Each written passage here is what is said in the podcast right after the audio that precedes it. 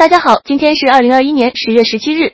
今天给大家前瞻一场德甲的比赛，勒沃库森对阵拜仁慕尼黑。两队目前在德甲都是五胜一平一负的成绩。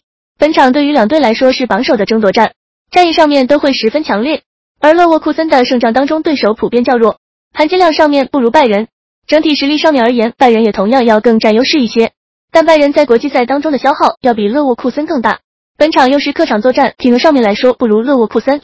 本场作为一场强强对话，战役都很强烈，但本场让服上面来看却对拜仁支撑力度很大，完全是一个强打弱的局面。本场更看好拜仁能够客场拿下一场大胜。